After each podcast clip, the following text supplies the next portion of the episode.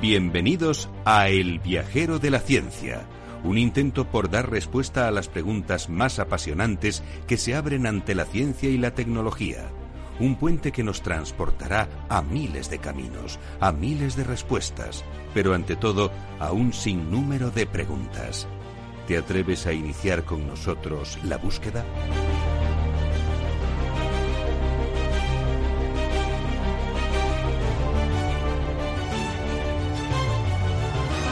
El viajero de la ciencia te invita a dejarte llevar por la curiosidad.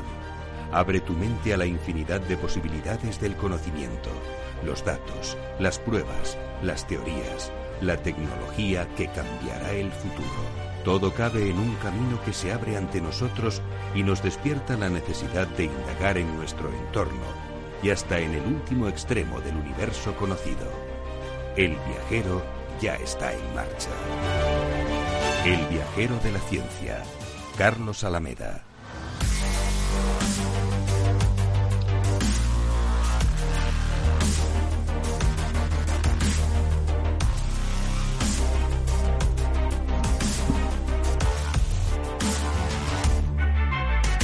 Hola queridos amigos, queridos viajeros de la ciencia. Hoy os traemos nuestro interés por una terapia que podría neutralizar directamente al coronavirus gracias a una entrevista con Jorge Capapey, vicepresidente de la farmacéutica Al Nailam. Os damos consejos muy útiles para vuestras reuniones con amigos y familia durante la desescalada y hablaremos también de la soledad que podemos vivir debido a la tecnología. Como siempre nos iremos a Estados Unidos para hablar de la crisis social que vive, pero también del éxito del lanzamiento de Elon Musk. Acabaremos el programa en el mar, disfrutando de sus beneficios psicológicos. Todo ello, como siempre, con el equipo más viajero casero, con Sara Poza, con Ara Rodríguez, con Beatriz Álvarez, con Teresa Gundín en la redacción, Teresa Fernández aquí ha mirado en eh, la gestión del proyecto. ¿Qué tal, Teresa? Pues nada, encantada, un día más. Y Alberto Coca a los mandos del sonido más científico y en la edición y al micrófono, vuestro viajero de la ciencia, Carlos Salamé.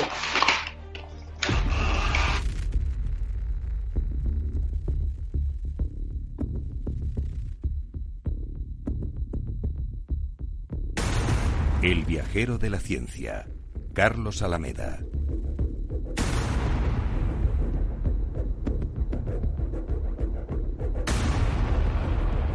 Vamos a repasar ya lo más destacado de esta semana en ciencia y tecnología con Teresa Fernández. Una nueva plataforma web recopila todos los datos oficiales de la COVID-19. Un equipo del Laboratorio de Ciberseguridad y Ciencia de Datos de la Universidad de Murcia ha puesto en marcha Convida, una web que permite recolectar fácilmente datos de distintas fuentes de datos oficiales como Momo para analizar la mortalidad diaria, AEMED que relaciona las diferencias del tiempo y el virus, el INE y la movilidad de la población. Todo ello preparado gráficamente la existencia de la exotierra más cercana.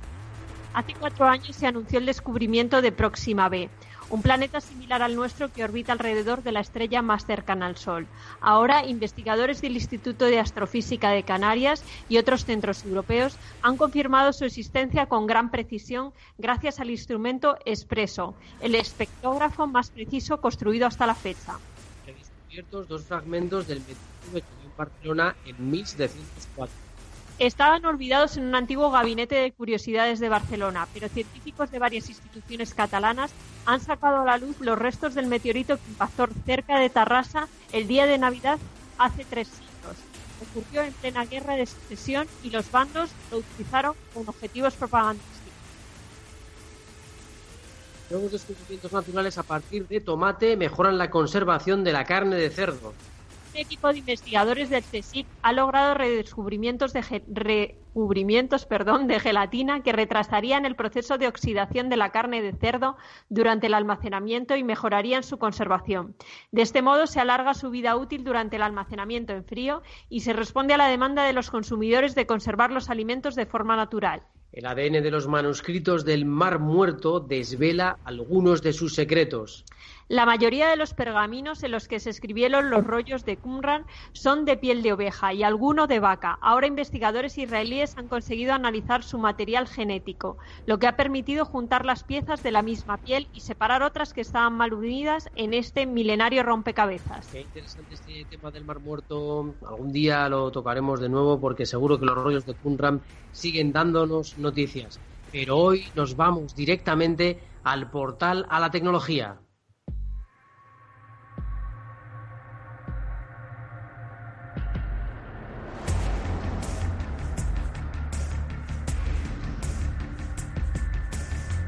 El viajero de la ciencia, Carlos Alameda.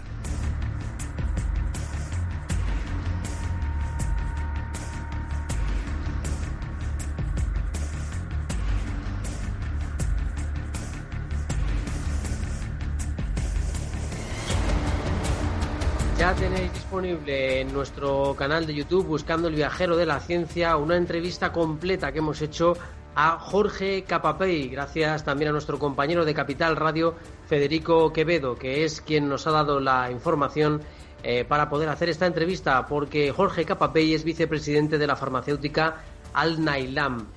Nosotros siempre nos hemos preguntado cómo funciona el coronavirus y la enfermedad COVID-19 derivada de él y queremos saber mucho más de ella y más a fondo.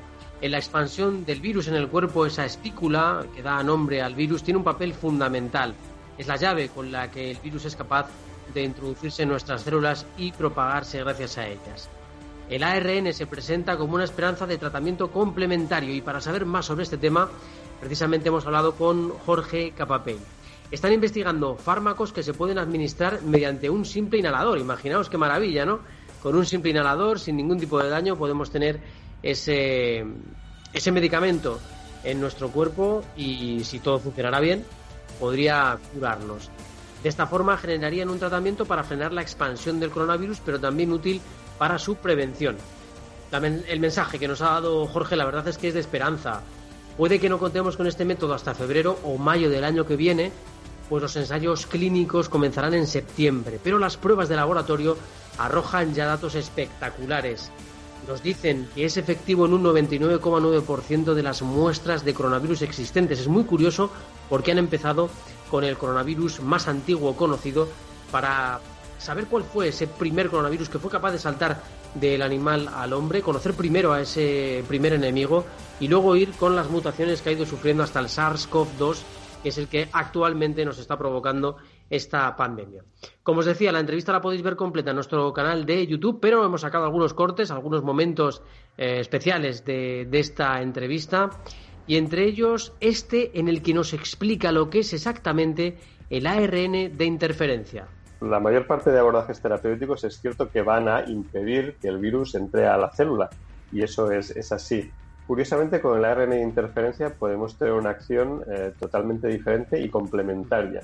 Eh, lo que hace la de interferencia es dirigirse concretamente contra el R, básicamente lo que es el virus, esa información genética. Dicho de otro modo, el virus entra en la célula y se quita esa cubierta, es un hilamento de RNA.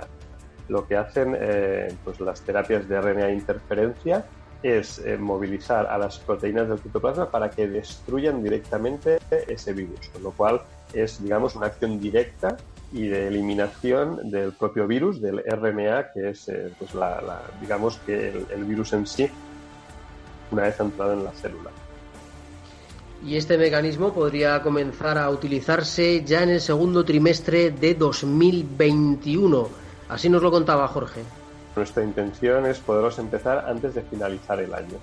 Y la segunda cuestión va a ser la posibilidad de que estos estudios se puedan realizar lo más rápido posible. Dicho de otra manera, si durante el año que viene y la primera mitad del año hay muchos pacientes con COVID o muchas eh, pues del mundo donde hay mucha actividad del virus, va a ser más fácil el poder reclutar pacientes y estudiarlo.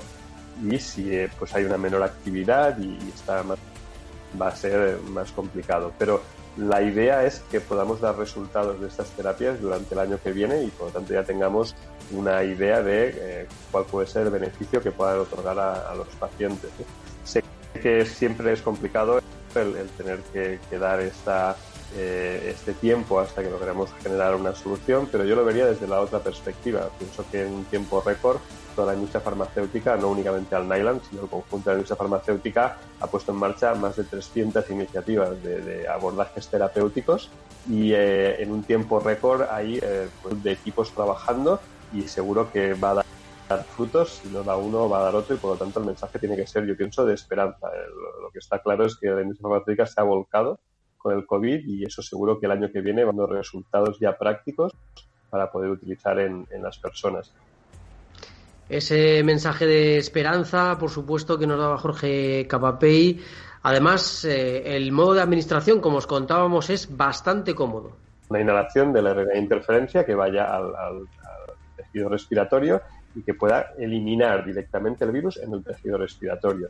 Y ello tiene claramente una, una, acción terapéutica, como es en aquellas personas que están infectadas o en fases iniciales de la infección, donde hay una actividad de replicación muy importante pues, en los pulmones y en las vías respiratorias y podemos incidir directamente y evitar que haya una progresión, y como decías, una progresión a otros tejidos y a otros órganos del cuerpo humano. Y tenemos eh, otra aplicación que para nosotros también es muy importante, que es la de prevenir en algunas circunstancias concretas a aquella gente que puede estar expuesta al virus. Efectivamente, prevenir a, para gente que pueda estar expuesta al virus y también para aquellos, eh, sobre todo para los sanitarios, que puedan tomar este medicamento para enfrentarse mejor al virus. Veremos a ver qué ocurre. Parece ser que los primeros ensayos en laboratorio baja la capacidad infecciosa del virus utilizando este tratamiento en más de mil veces, con lo cual estamos hablando de una progresión aritmética brutal. Y bueno, la verdad es que es bastante interesante todo lo que, lo que nos ha contado la entrevista. Yo os diría incluso que os pasarais por el canal de YouTube, la vierais, porque hay algunas imágenes bastante impactantes sobre cómo funciona este ARN de interferencia. Son una serie de simulaciones que, que nos, han, eh, que nos han dado para que nosotros las podamos publicar también en nuestro canal y realmente son impresionantes, son preciosas.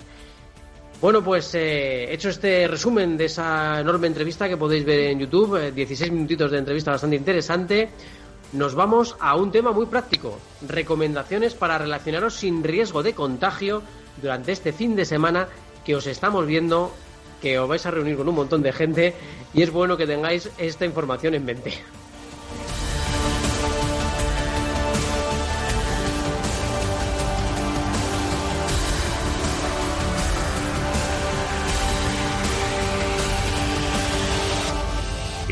Viajero de la ciencia Carlos Alameda.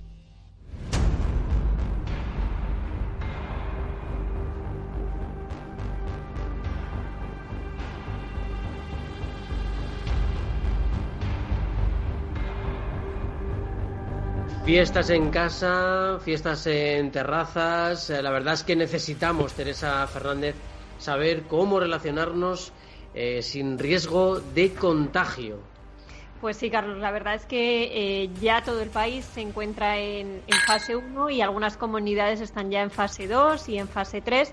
Y bueno, pues esto supone eh, que tenemos un mayor contacto ¿no? con el exterior, sobre todo con familiares y amigos, pero bueno, pues eh, el riesgo de rebrote sí hay. Entonces vamos a hacer un breve recordatorio a modo de guía para superar el reto ¿no? de relacionarnos con el menor riesgo de contagio posible. Los expertos nos dicen que la clave para relacionarnos de una manera lo más segura posible está en que todas las personas implicadas seamos eh, conscientes de los riesgos y tengamos a nuestra disposición la información adecuada sobre ellos y, por tanto, adoptemos decisiones informadas. Entonces, sobre este punto, iniciamos la pequeña guía. Empezamos con los encuentros sociales y familiares. Las principales recomendaciones en este sentido es que los encuentros se hagan siempre en el exterior, en grupos cuanto más reducidos posible mejor y intentando siempre mantener la distancia de seguridad y llevando eh, puesta la mascarilla.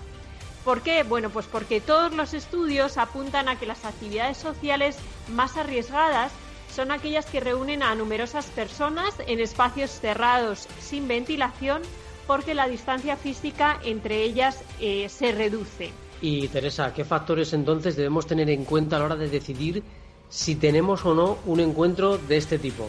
Bueno, pues fundamentalmente la edad y el estado de salud, la vulnerabilidad ¿no? de las personas que vayamos a visitar. Si se considera que estas son frágiles, lo mejor es tomar las precauciones que citábamos anteriormente. Y en cualquier caso, se desaconseja abrazar o tocar, es decir, que recurramos a los saludos con los codos con los pies o con las zonas más alejadas que podamos de nuestro cuerpo. O sea que no era tanta ficción lo de los encuentros en la tercera fase, sino que estamos cada vez más cerca de un encuentro de ese tipo, así como muy eh, profiláctico. sí.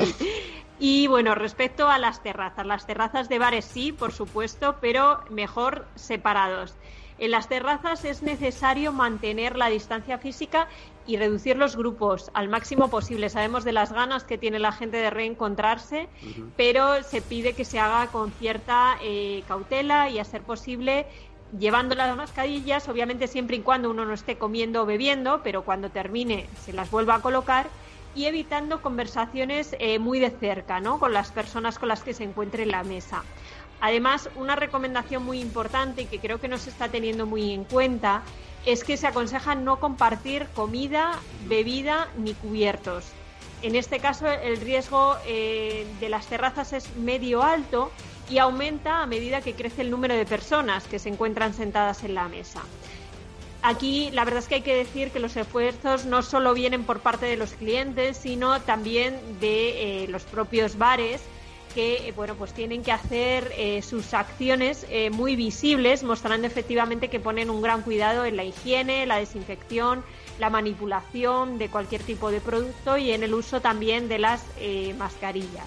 Hoy mismo hemos tenido noticia de una serie de contagios debido a que se compartió algún tipo de comida, algún tipo de, pues esa típica bandejita de frutos secos, eh, que bueno, que al final tenéis que tener muchísimo cuidado, por favor, porque os quitáis la mascarilla para coger esos frutos secos o coger esas gominolas eh, que os ponen y al final podéis tener eh, muchos problemas. Así que por favor, mucho cuidado.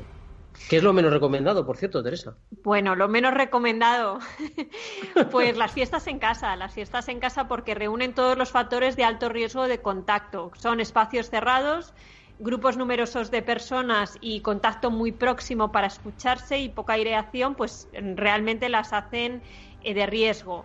Para ello, ¿qué aconsejan? Pues lo que decíamos antes, un poco en las terrazas, reducir el número de personas, mejorar la ventilación, si es posible abrir las ventanas y más ahora con el buen tiempo, disminuir el volumen de la música para que la distancia entre las personas pueda ser mayor, se puedan escuchar y, si es posible, reunirse mejor en el exterior. Y otra de las prácticas menos recomendadas son las cintas con potenciales parejas.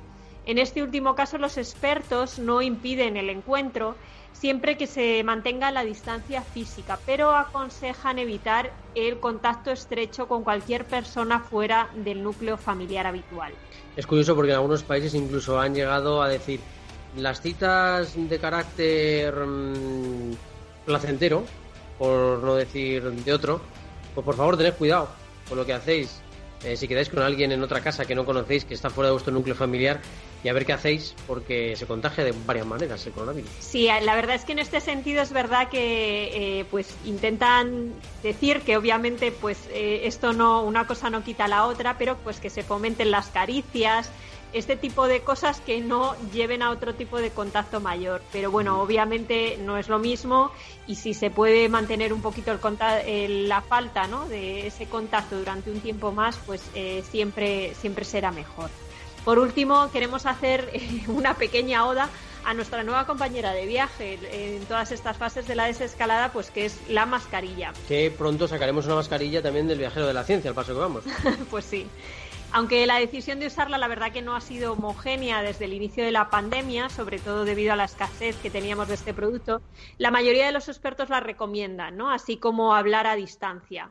Recordemos que los científicos advierten que las personas infectadas asintomáticas o con síntomas leves pueden liberar partículas durante la respiración y el habla.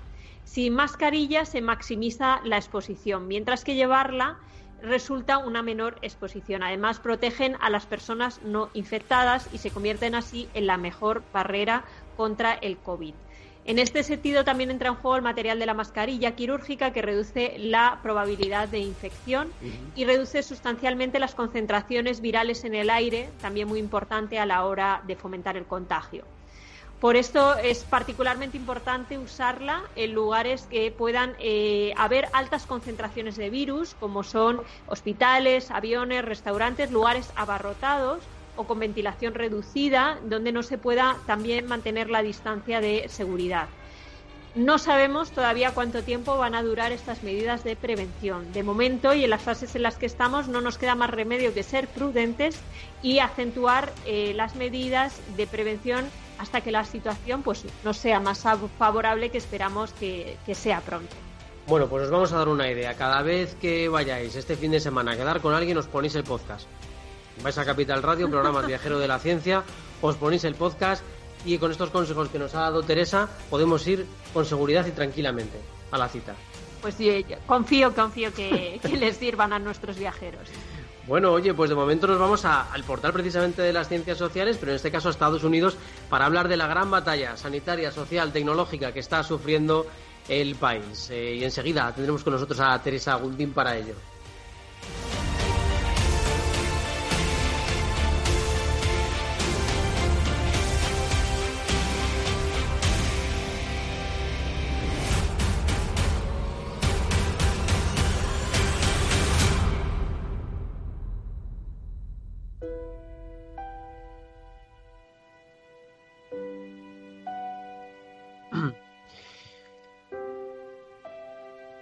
Estados Unidos, que vive esa gran triple lucha, la verdad que tremenda. La pandemia batiendo récords en suelo norteamericano, manifestaciones por la muerte a manos de un policía de George Floyd, el país indignado, el país eh, intentando que no se vuelva a repetir eh, ataques de este tipo, que bueno que el racismo ¿no? Eh, dé un paso atrás y, y, bueno en este caso por una acción policial, ¿no?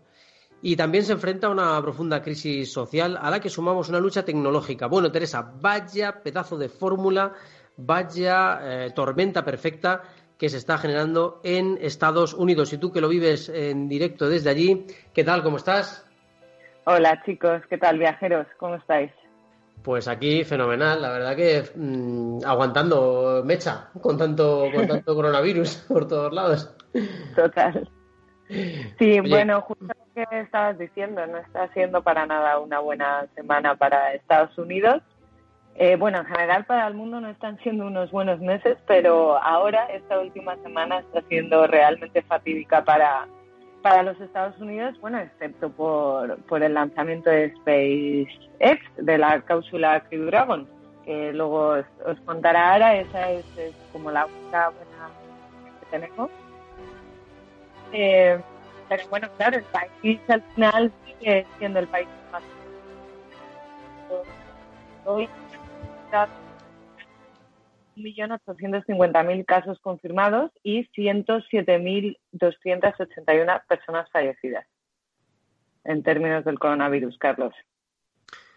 Sí, la, la, verdad es que bueno, las cifras son, son tremendas y entiendo que deberían hacer reflexionar a las autoridades sobre, sobre todo sobre lo que no se ha hecho y lo que se puede hacer ahora mismo mm, para intentar mitigar el golpe un poco, porque el golpe es eh, tremendo a nivel social y encima está afectando, como todos sabéis, a las capas más vulnerables de la sociedad de una forma mucho más fuerte. Eh, ¿Cuál es la sensación que tenéis, eh, Teresa, allí? Bueno, pues eh, en cuestión de una semana esto se ha convertido en una crisis sanitaria, social, económica, que además está afectando a todo el país. Además, se han hecho justo ahora públicos los datos de desempleo que suman 42 millones de personas sin trabajo debido a la pandemia del coronavirus. Entonces, bueno, imaginaros la, escala con el desempleo y además eh, se ha unido a, otra pandemia que es, es lo, como lo están denominando, que es el tema del racismo, y es que hoy jueves, 4 eh, de junio, es el primero, se va a celebrar el primero de los tres funerales a George Floyd en Minneapolis, eh, que bueno, recordamos que fue asesinado hace 10 días eh, por un agente de policía que hincó la rodilla en su cuello dejándolo sin respiración y provocándole una parada cardiorrespiratoria, según los resultados de la autopsia que se hicieron públicos anoche. Que por cierto, Floyd dio positivo en la prueba de coronavirus eh, que bueno, se, deducía obviamente que era asintomático, ¿no? Entonces esto también ha sido una noticia. Eh, bueno, ya sabéis, como habéis visto en las noticias esta última semana, el asesinato ha provocado decenas de miles de manifestaciones por todos los Estados Unidos y también por ciudades de todo el mundo. Eh, yo estuve en la de Oakland el pasado fin de semana, que es una de las ciudades de California, junto con Los Ángeles, que más presencia de población afroamericana tiene. Y bueno, obviamente pues hubo, hubo muchos disturbios y yo, yo me fui antes de que se hiciese muy de noche, bueno, pues por precaución, pero efectivamente estaba, estaba todo el mundo en la calle. Y a raíz de los disturbios del fin de semana se decretó el toque de queda, que no se ha respetado en ninguna ciudad, pero eh, sí que ha reducido un poco los enfrentamientos eh, por la policía. Eh, con la policía, perdona. Que por cierto, además, eh, ha sido muy sonado porque muchos de los agentes de policía se han unido a las protestas hincando la rodilla. ¿Qué significa esto? Pues es un gesto muy simbólico como señal de protesta contra la brutalidad policial eh, contra los ciudadanos afroamericanos, que fue iniciada ya en 2016 por un quarterback y al principio, bueno, de cada, de cada partido él hincaba la rodilla y era pues eh, a la vez muy criticado y a la vez muy defendido. Entonces, muchos agentes de policía, especialmente aquí además en Santa Cruz, lo han hecho, un poco pues eh, sumándose también ellos a, a, las protestas de que obviamente no están de acuerdo con eh, la, brutalidad policial, ¿no? Bueno, por otro lado, como esta es un poco la parte social, ¿vale? ¿Cómo está y además, Teresa, a mí me surge la gran pregunta también de de las manifestaciones, ¿no? Porque estamos viendo a gente que eh, lamentablemente, si lo ves desde el punto de vista sanitario, ¿eh? no estoy hablando ahora del tema manifestación, que por supuesto estamos de acuerdo con que se manifiesten y con que hablen contra, contra el racismo y nos parece una manifestación muy legítima, pero al final eh, se está provocando que la gente se acerque mucho en un punto en el que se dan muchas voces, en las que se habla muy fuerte y en las que la gente muchas veces hemos visto que no lleva la mascarilla correctamente. Con lo cual, desde el punto de vista sanitario, bueno, pues, también tienen sus riesgos, ¿no? Bueno, eso es justo lo que os quería comentar. Em, principalmente el tema de sanidad es bastante preocupante, aunque sí que la población no se le ve excesivamente preocupada. Lo que tú dices, las mascarillas están correctamente mal llevadas. Muchos no llevan eh, directamente. Luego Trump en su día dijo que con que te tapases la, cara con una bufanda o algo era suficiente. Entonces, pues al final mucha gente lo que hace es simplemente llevar un pañuelo atado. Entonces, bueno, el peligro obvia, es, es más, más que obvio y volvemos a decir que es que Estados Unidos es el primero en, en la cabeza. Entonces, otra cosa de las que llama mucho la atención a nivel tecnológico, ¿no? Es que los saqueadores eh, han, han empezado, o sea, en las ciudades lo que ha pasado también es que han saqueado un montón de tiendas, entre ellas Apple. Y a nivel tecnológico, Apple, eh, ya sabéis que tiene eh, un chip dentro de los iPhones, entonces eh, les ha llegado pues a, muchos de sus iPhones robados un mensaje que dice que ese dispositivo ha sido deshabilitado, que está siendo rastreado y que las autoridades locales serán alertadas. Entonces están produciendo muchas devueltas de esos iPhones robados, así un poco como dato curioso. Eh, esto obviamente ha ido a, las redes sociales, si es que la crispación es notable en Estados Unidos, debido al asesinato, obviamente, y a las declaraciones de Trump, que no sé eh, si las habéis seguido, pero em, aquí tecnológicamente está habiendo un debate porque Twitter eh, y Facebook, eh, el debate ahora mismo es hasta dónde llega la libertad de expresión, es decir, se le debe permitir decir a Trump lo que quiera. Entonces Twitter, no sé si lo habéis visto, pero ha empezado a poner pequeñas limitaciones a esa libertad de expresión y Trump eh, lo ha criticado duramente, incluso se plantea cerrar algún tipo de redes como puede ser Twitter o Facebook, que Facebook en este caso pues eh, ha, decidido no mover ficha. ¿Cómo afecta esto tecnológicamente? Pues Jack Dorsey está planteándose la posibilidad de descentralizar la plataforma y quiere hacer de Twitter un protocolo abierto, lo que se denomina open source. Sí. Eh, funciona un poco como el email, y a la vez como Bitcoin y blockchain. Entonces, ¿qué permite esto? Con esta arquitectura tecnológica lo que se consigue es que nadie tenga el control de, de, la red, pero tampoco la responsabilidad. Ya os digo que funcionaría un poco como veis ahora el email o como veis la, la tecnología eh, blockchain. ¿Por qué? Porque al final todo esto lo que está provocando es que eh, a Twitter eh, se le requiera como un árbitro, que no debería ser un árbitro, y eh, a la vez se le está poniendo mucha responsabilidad. Entonces, bueno, así para que veáis cómo afecta también un poco tecnológicamente. Claro, la verdad que es curioso el debate porque, bueno, Trump eh, ha comentado que va, que está generando una ley con el objetivo de evitar la supuesta manipulación de las redes sociales porque él, bueno, pues evidentemente, como nos decías, Teresa, publicó un mensaje y Twitter le puso un aviso, un aviso que todo el mundo puede ver tu mensaje, es decir, no te está cortando la libertad de expresión, todo el mundo lo puede ver, pero si tú quieres, puedes comprobar la veracidad de lo que está diciendo. Y como en muchas otras cosas, incluido lo de la lejía, pues eh, Trump no estaba diciendo la verdad. Y eso es lo que le ha fastidiado, ¿no? Entonces, bueno, pues eh, claro, las redes sociales lo que hacen es que sus usuarios puedan entrar en ellas y eh, tengan ciertos controles de veracidad de lo que están de lo que están leyendo y que a mí me parece muy útil también como forma de claro si se convierte en una forma de manipular pues no es útil. Pero si es una forma de este verificar sí. En este caso Twitter lo que ha utilizado es una cláusula que tienen ellos que es que no se debe difundir cierta información para que eh, afecte de manera positiva a la campaña electoral entonces, pues bueno, no es que esté atentando contra la libertad de expresión de Trump, sino que eh, en plena campaña o eh, iniciando la campaña electoral no se debe utilizar ciertas declaraciones para ir a favor, según ha decretado Twitter. Entonces, bueno, pues para que veáis que también a nivel tecnológico está siendo eh, una, también una revolución sobre todo por cómo va a evolucionar Twitter y si realmente esto va a evolucionar en, un, en una plataforma de protocolo abierto.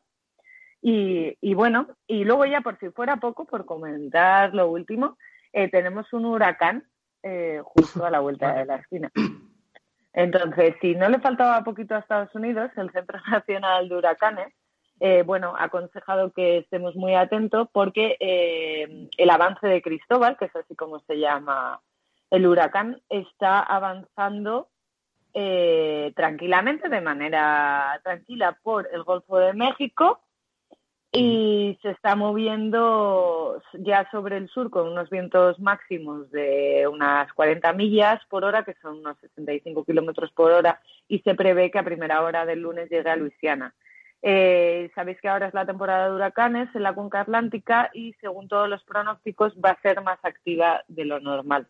Entonces, bueno, pues también es algo que, preocupa, ¿no?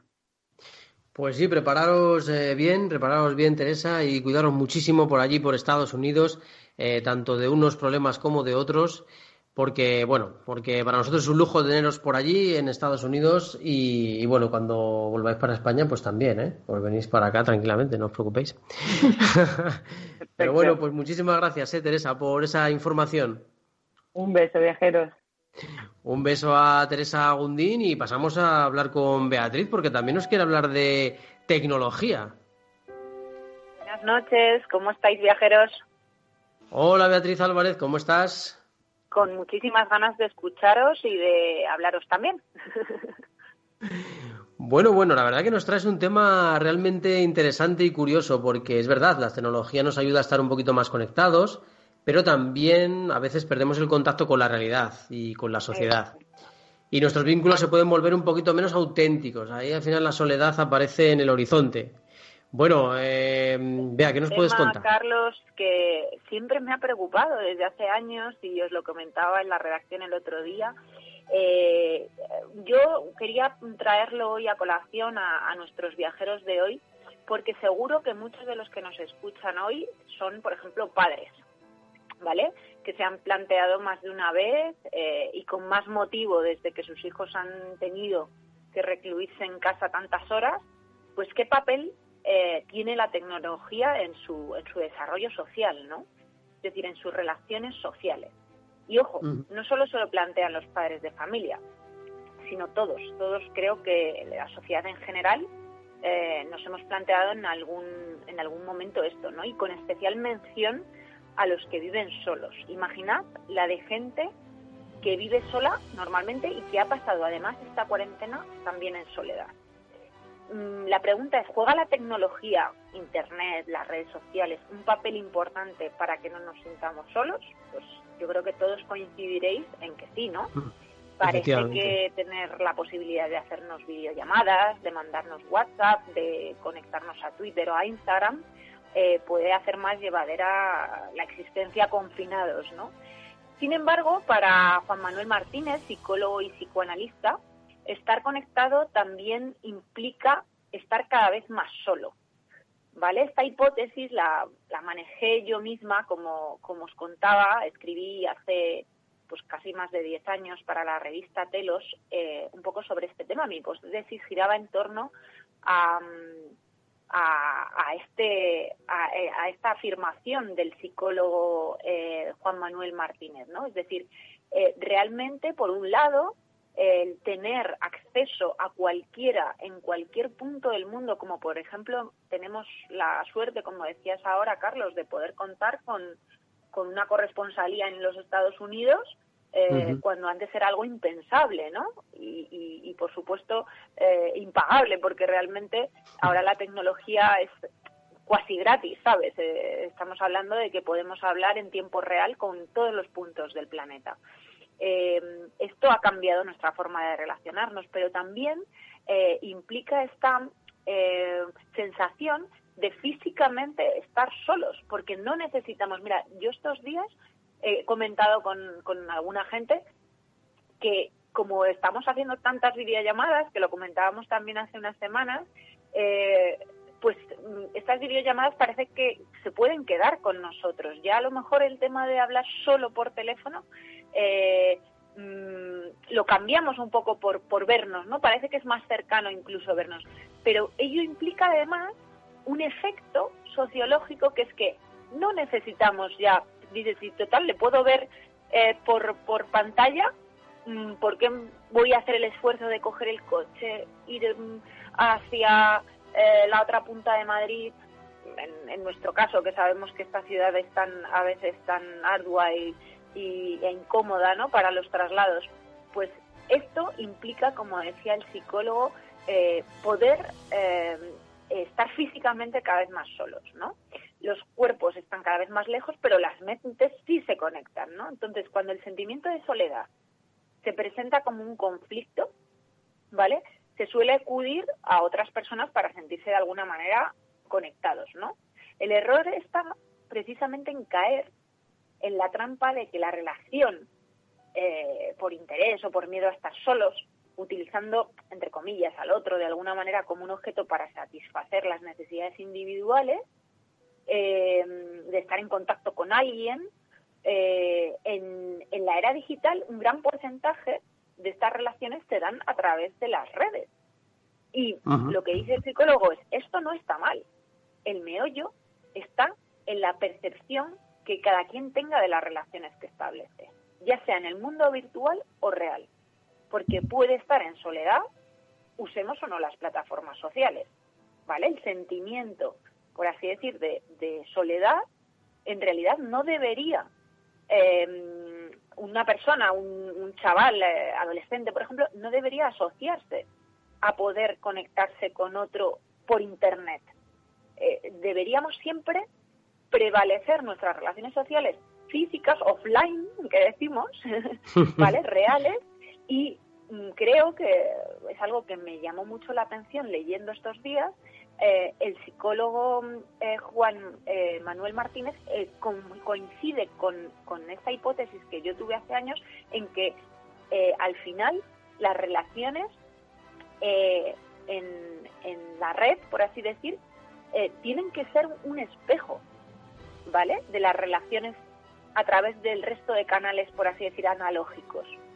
Entonces, para que los padres o para que los solteros eh, puedan recibir hoy un breve consejo, eh, sobre todo por parte del, experto, el mío era más periodístico que otra cosa, las relaciones establecidas por la red no deberían ser diferentes en el mundo real. Si uno, por ejemplo, es tímido, debería ser tímido en ambos canales y aparentar ser tímido en ambos canales. Si uno tiene muchísimos amigos porque es muy social, también debería tener muchos amigos y muchos seguidores en las redes. cuando los psicólogos dan la voz de alarma es precisamente cuando un ser extremadamente tímido o poco social sorprende en las redes por haberse convertido en un casi influencer, ¿no? La coherencia, viajeros, es la madre de la ciencia. Así que aquí, ya está aquí mi reflexión de hoy. Espero que os haya gustado. Bueno, no, Beatriz, está genial. Nos has dejado pensando en muchas cosas, porque es verdad que hay veces que, por ejemplo, nos encontramos con actores que realmente se han metido actores porque eran muy tímidos. Eh, personas que mm, cambian por completo en la red, que eh, son súper extrovertidos, que nos muestran su mejor cara y luego resulta que en la vida real, pues bueno, no son tan simpáticos, ni mucho menos, ¿no? Ni están dispuestos a hablar de tantas cosas.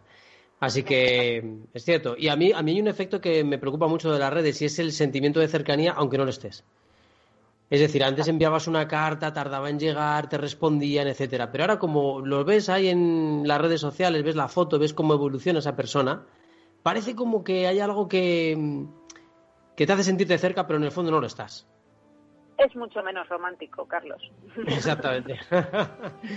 bueno, pues Beatriz, Por eso muchísimas hay que seguir gracias. escribiendo cartas. Efectivamente, mira, pues con esa reflexión dejamos también a la gente que ya eh, prácticamente muchas de las personas que nos escuchan, yo creo que hace muchísimo tiempo que no, que no escriben una carta y, y, bueno, y nosotros incluso tampoco, ¿no? Si hacemos una encuesta probablemente entre nosotros tampoco hayamos escrito muchas cartas. Pues nada, muchísimas gracias Beatriz, siempre nos dejas eh, con alguna pregunta y pensando, ¿eh? Gracias a vosotros, un abrazo y buenas noches a todos. Vale, un abrazo muy fuerte Beatriz. Y ahora, queridos viajeros, os vamos a invitar a poneros un traje espacial de Gucci prácticamente, ¿no? De, de, moda total, de pasarela. ¿Por qué? Porque nos vamos a saber qué ocurrió con la nave Crew Dragon de nuestro queridísimo Elon Musk.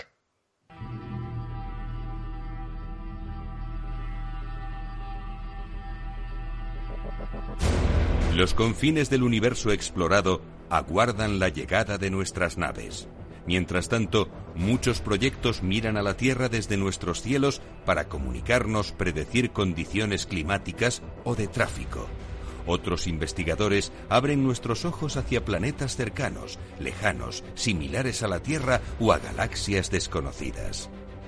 Nuestro viajero de la ciencia se pone la escafandra y el traje espacial. Estamos en el portal al espacio.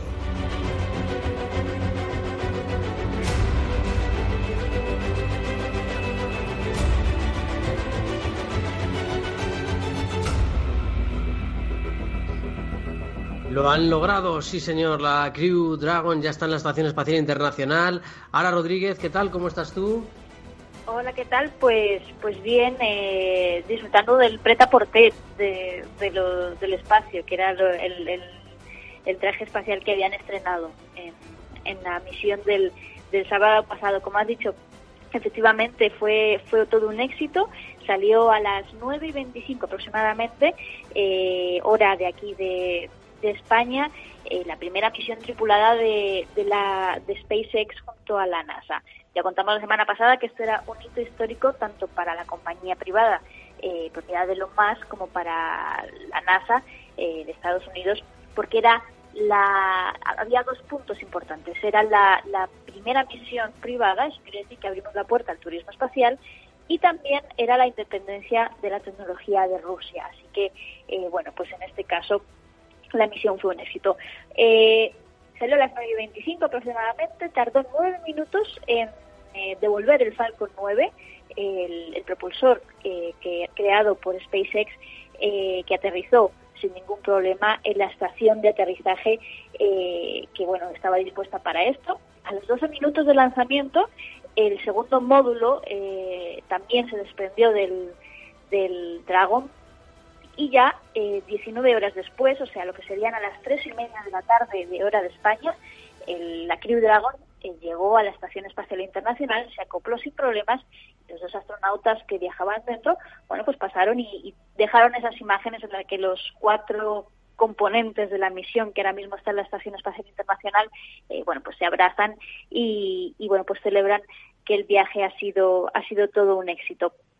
Así que, bueno, esto hay que recordar que solo una prueba, era la prueba de fuego a la que se sometía SpaceX, porque, bueno, el 30 de agosto se lanza la Demo 2, para la Demo 1, y bueno, pues ahora otro lanzamiento también a la Estación Espacial Internacional y bueno, pues será otra vez probar y testear que todo funciona. Y esto ya es la puerta definitiva a la comercialización del espacio y de la órbita terrestre, más tarde de la Luna y ya mucho más tarde de Marte. Pero bueno, esta misión ha tenido varias cosas curiosas eh, o cosas interesantes, para que os hagáis una idea.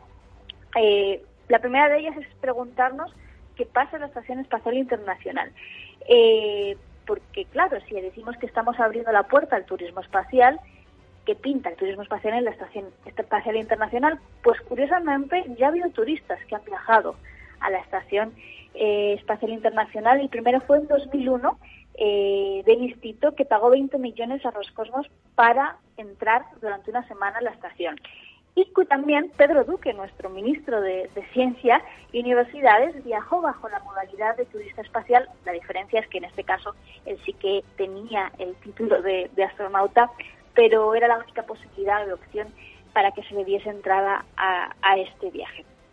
Pero el objetivo de, de lo más, por supuesto, va mucho más allá. No podemos estar enviando turistas a la Estación Espacial Internacional continuamente.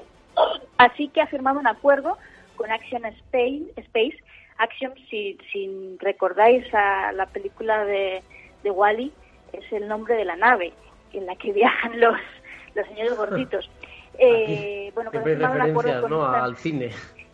Efectivamente, ha firmado un acuerdo con esta empresa también espacial eh, que en 2024 quieren crear su propia estación, una especie de estación espacial internacional pero privada dedicada única y exclusivamente al turismo espacial de ricos, obviamente. Eh, y luego también tienen la intención de crear una, una órbita lunar con, otra estación espacial, pero esto sería ya más adelante. Otras cosas curiosas. Ah, bueno, otra, otro tema.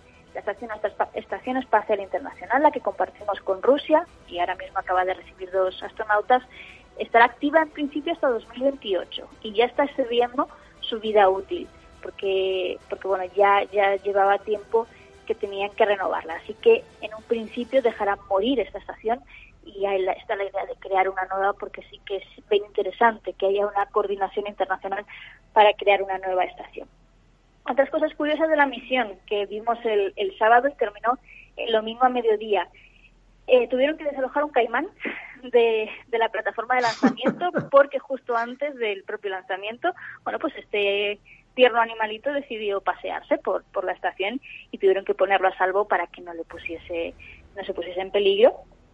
La verdad que es un crack, Hoy también de madrugada el Falcon 9, que es el, el, el propulsor que estuvo el sábado lanzando la Falcon Dragon, ha vuelto a salir al espacio, en este caso con otra misión de Starlink, así que ha batido otro propio récord, que en solo cuatro días han conseguido hacer las revisiones lanzar el, cohete y volver a recogerlo, lo cual es todo, todo un hito en la carrera espacial.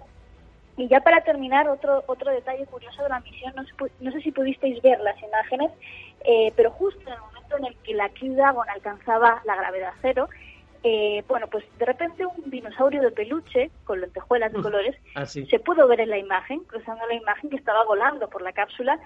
Eh, bueno, pues deciros que este peluche no es el primero, es el último, es una larga tradición de las misiones espaciales.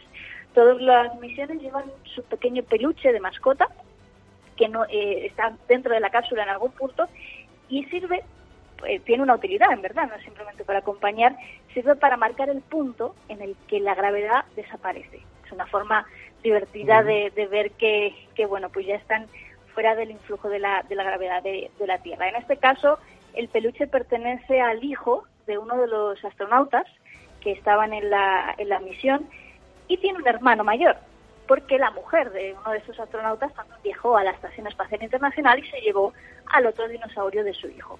Así que, bueno, pues esta ah. familia tiene dos dinosaurios espaciales y, y, justo el anterior, el de la anterior misión a la, a la Estación Espacial Internacional, fue un globo terráqueo de felpa en el que Elon Musk estuvo teorizando sobre si él mandaría el siguiente peluche al espacio y bueno, pues ha tenido razón porque precisamente ha sido el siguiente a este globo, terráqueo de felpa eh, el que ha tenido la oportunidad de, de catar la gravedad cero en el espacio. Así que bueno, en el espacio también tenemos mascotas, muchos dinosaurios, muchos globitos de felpa, eh, también tenemos tortugas, otro tipo de animales y a ver qué objeto eligen para la siguiente misión del próximo, del próximo 30 de agosto y si tienen éxito en, en su hazaña. Pues sí, esperemos que, tengan éxito. Ahora, la verdad que ha sido. Es muy bonito también ver esos cohetes cómo vuelven hacia la Tierra. Eh, una auténtica maravilla cómo vuelven a aterrizar y se pueden reutilizar. Así que, bueno, pues estaremos muy pendientes. Por cierto, podéis comprar el dragón, si lo queréis. SpaceX lo ha, puesto a la venta. Porque aquí esto es todo de negocio, claro. O sea, la, la carrera espacial privada viene con, con, el negocio debajo del brazo, solo cuesta 25 dólares, a no ser que lo pidáis a España, que los gastos de envío son de 60 dólares. Así que el dragón se pone por un pico. Pues nada, ya cuando vayamos a Estados Unidos a ver a Teresa nos compramos el peluche, ¿eh? porque es que si no me sale muy caro el envío. No, no, nos sale a cuenta, ¿eh? no nos sale a cuenta, madre mía. Pues ahora, muchísimas gracias por habernos traído de nuevo esa mm, actualidad espacial y, y bueno, nos vemos en el próximo programa. Claro que sí. Veremos a ver qué nos trae Elon la semana próxima. Y efectivamente, a ver qué nos trae, porque toda la semana nos trae algo. Y finalmente, Sara Poza, que no nos va a dar tiempo más que a saludarla, la pobre, porque se nos ha ido poco a poco el tiempo y eso que ha estado esperando pacientemente. ¿Qué tal, Sara? ¿Cómo estás? Pues encantada, esperando pacientemente, nada, eh, escuchando fascinada como siempre todos los temas súper interesantes que hemos traído. El próximo día vamos a empezar por este tema, yo creo. El mar, el mar para, para relajarnos, ¿no? Que nos dejen los oyentes su opinión, qué les evoca el mar, qué significa el mar para ellos. Y el próximo día hablamos de por qué nos atrae tanto, qué, dice la ciencia a este respecto, que sabéis que siempre tenemos que darle ese puntito. Y hablamos un poquito y dejamos un poquillo al mar hasta que podamos hacerlo físicamente y verdaderamente. Bueno, pues fenomenal porque hoy justo veíamos las imágenes de un paciente que al que han llevado al mar recuperando una tradición del hospital para que él pudiera relajarse un poco y él eh, tiene coronavirus pero se está curando ya. Verdaderamente son muchos los beneficios a, nivel cerebral y a nivel anímico, o sea que probablemente le haya servido de mucho. Pues nada, Sara, ya te digo, ¿eh? el próximo programa empezamos con el tema del mar para que nos puedas eh, contar y para que también sea bueno para nosotros, que estamos aquí confinados y ya, bueno, pues ya se nos va haciendo un poquito largo, ¿eh? ya vamos necesitando algo de mar, algo de montaña por lo menos, que nos pilla más cerca que el mar para poder llevarlo mejor. Un viajecito y que nos dejen los oyentes su opinión y así lo podemos meter dentro del tema, chicos. Os mando un abrazo enorme y nos vemos muy prontito. Vale, pues muchísimas gracias, Sara. Efectivamente, nos vemos muy, muy, muy prontito. Muchísimas gracias por estar con nosotros en el próximo programa. En la semana que viene ya tenemos nuevo podcast del Viajero de la Ciencia. Recordaros que nos podéis buscar en todas las plataformas para escuchar podcasts en las que más os gustan porque estamos en todas. También en YouTube, si buscáis el Viajero de la Ciencia, os encontréis con nuestros vídeos. Igualmente en Facebook, eh, también en Twitter. En fin, que estamos en todos lados. Yo creo que no nos falta nada por picar. Eh, Teresa Fernández, gestora del proyecto, nos vamos. Y bueno, pues hasta el próximo programa, hasta el próximo viajero de la ciencia. Eh, seguid ahí, ya sabéis que la curiosidad es lo único que nos mueve.